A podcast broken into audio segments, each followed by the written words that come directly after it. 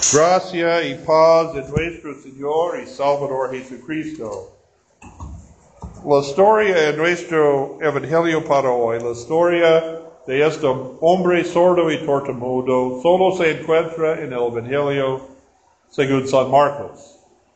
En un cronograma común entre Mateo y Marcos, este ocurrió Después de Jesús en la región de Tiro y Sidón, hecho afuera un demonio de la hija de una mujer sirofeniciana. Y después Jesús alimentó cuatro mil personas en esta misma región de la Decápolis. Decápolis significa los diez ciudades. Uh, esta fue una federación de uh, ciudades en una región a este lado del, uh, mar de Galilea, al oriente del mar de Galilea. Este fue territorio pagano, no fue de los judíos.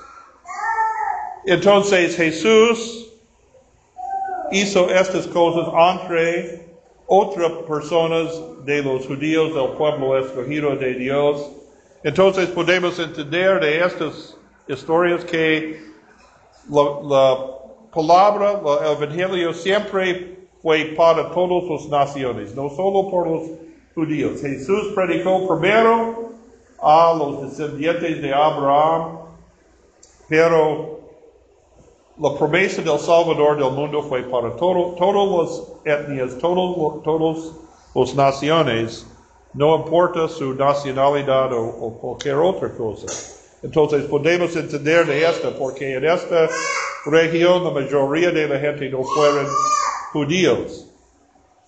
Y un poco tiempo antes, Jesús en esta misma región hecho fuera o demonio de un hombre entonces, tal vez la, gente que, que le llevaron a este hombre sordo y tortamudo a Jesús fueron amigos o familiares de, la otra, de demoníaco. Pero ellos llevaron a este hombre a Jesús.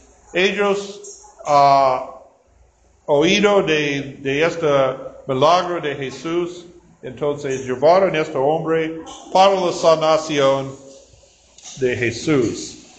Y Jesús le sanó y dijo, como en otra, otra veces en Marcos, no digas nada, no hablas sobre esta, porque Jesús no hizo, Jesús hizo este milagro por compasión de este hombre, no por un show o espectáculo, y además podemos entender que Jesús no quiere en este momento revelar su identidad como Mesías, porque como leemos en la lectura del Antiguo Testamento del Salmo, que fue señales de la venida del Mesías, el Salvador, profetizado en el Antiguo Testamento. Los sordos pueden oír, los ciegos pueden leer la palabra. Dice esta en relación a, la Mesías en, nuestro, en, el, libro de Isaías, también en nuestro Salmo 146. Pero Jesús en este momento, Jesús no quiere declarar su identidad como Mesías hasta la hora indicada para su sufrimiento, muerte y resurrección. Entonces, en este momento dice, no dice nada, pero la gente habla.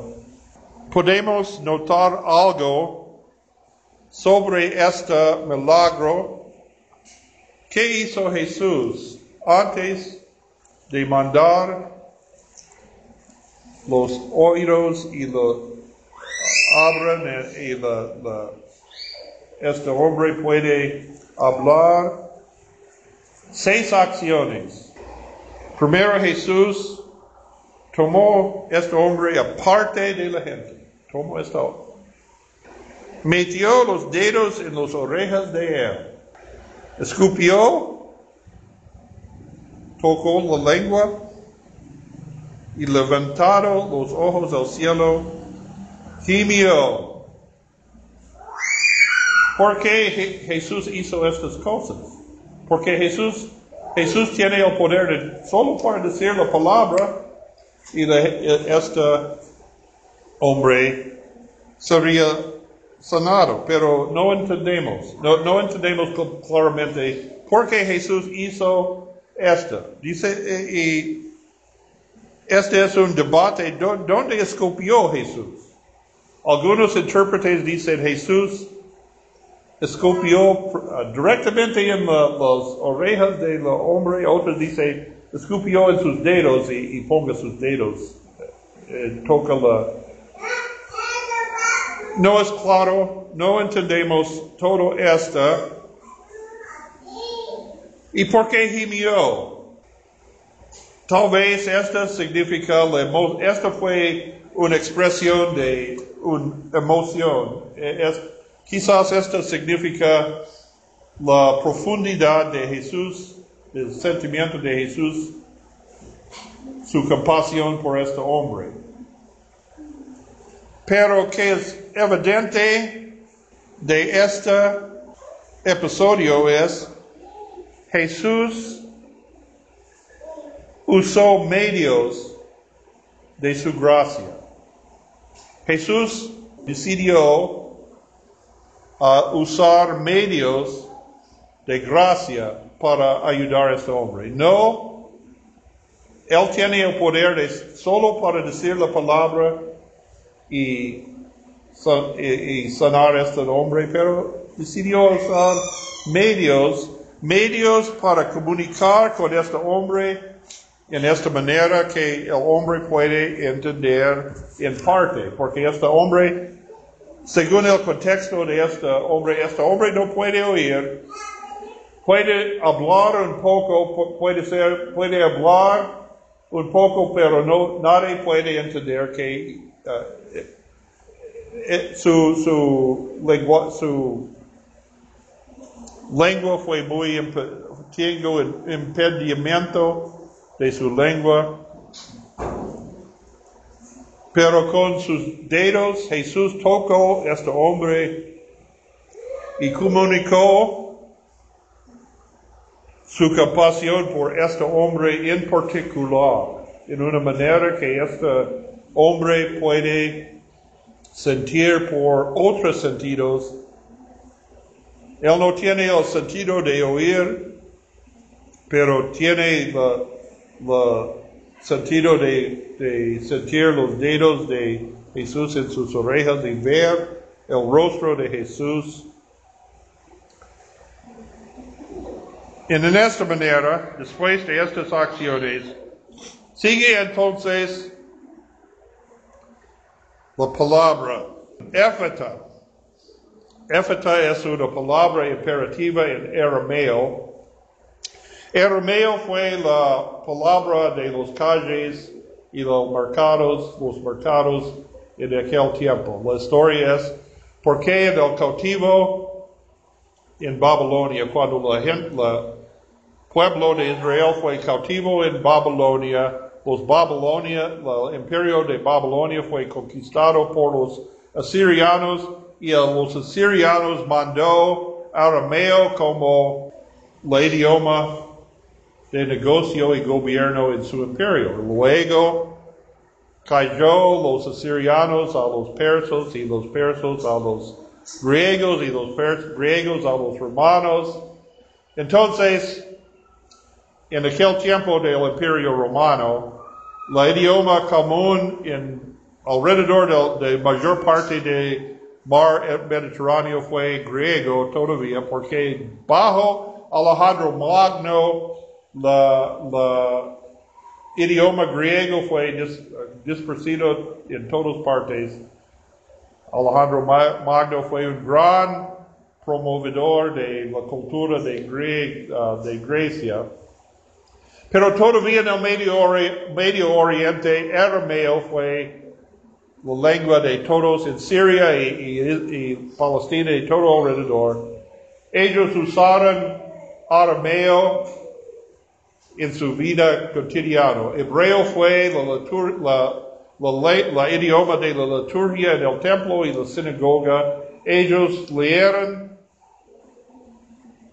la, las escrituras del Antiguo Testamento en hebreo, pero en, la vida cotidiana usan arameo.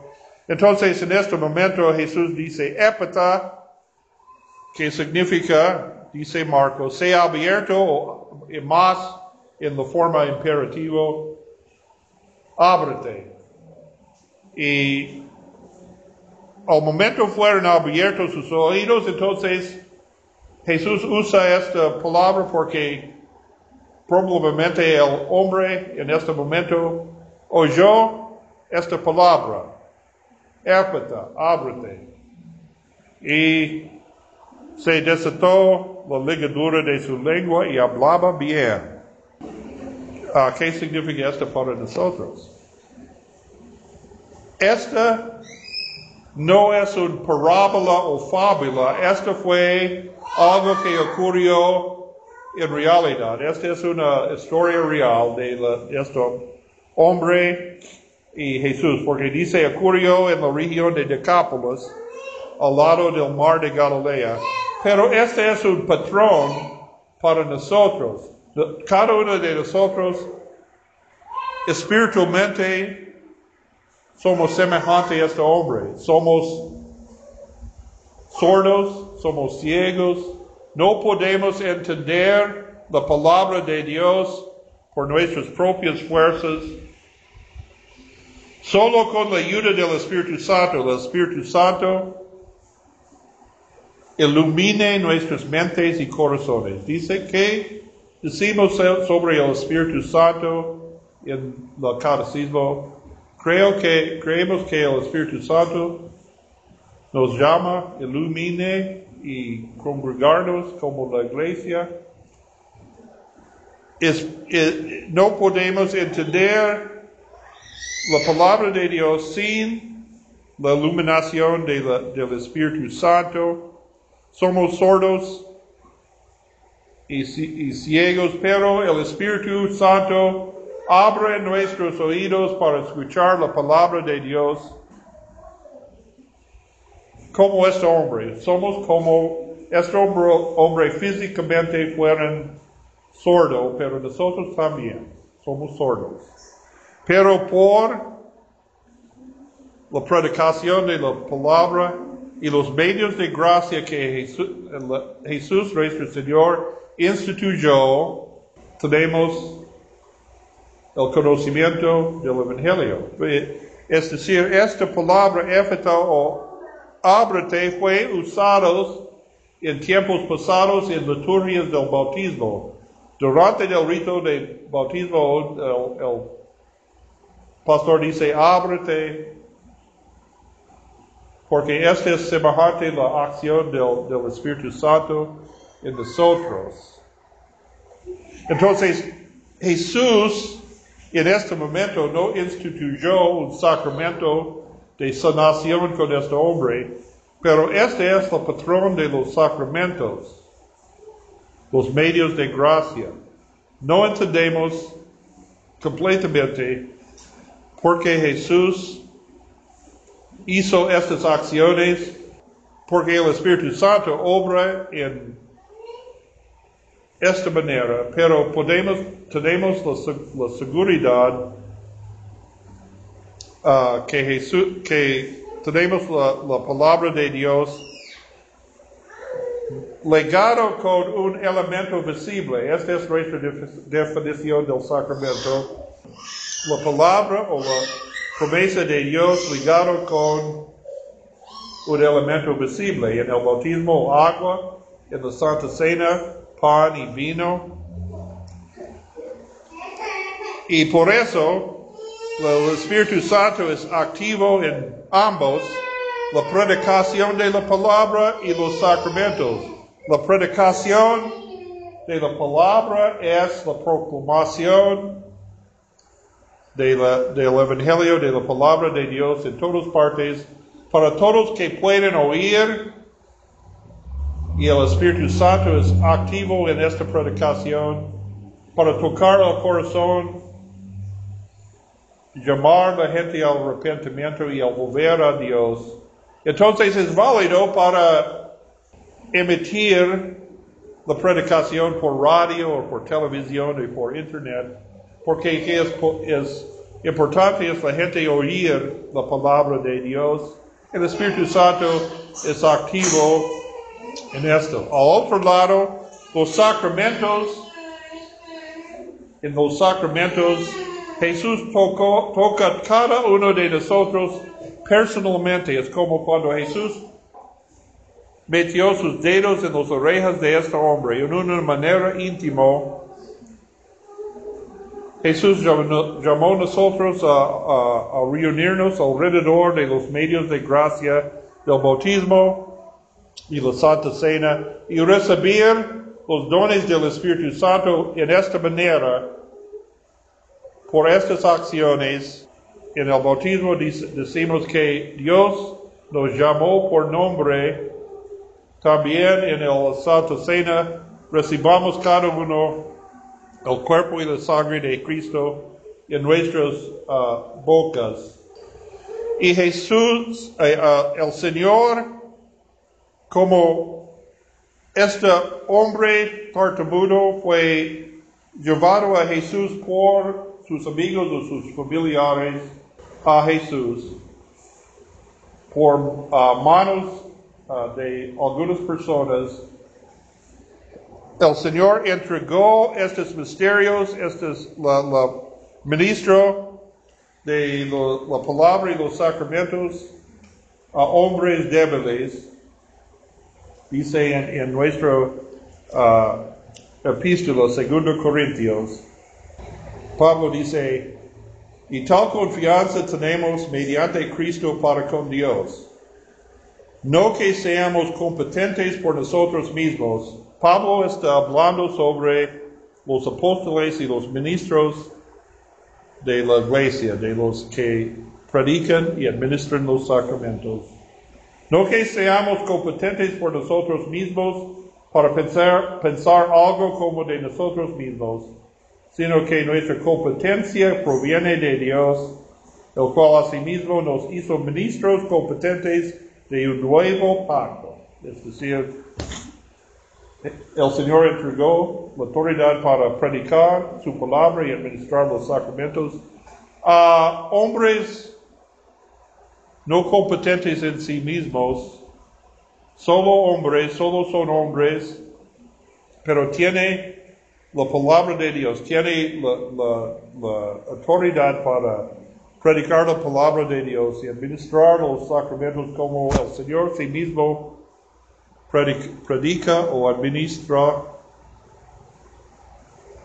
los ministra. Entonces, los que reciben tienen todo la confianza de la promesa de Dios, porque la acción es de, de los, en los medios de gracia, la acción es de Dios. Cristo haga, haga todo para nosotros. No viene del ministro, no viene de nada más de la palabra de Dios. Entonces tenemos toda esta confianza por la promesa de Dios, por la palabra de Dios, en una manera muy especial, muy personal. Cada uno de nosotros tiene esta esperanza y la paz que sobrepasa todo entendimiento. Amén.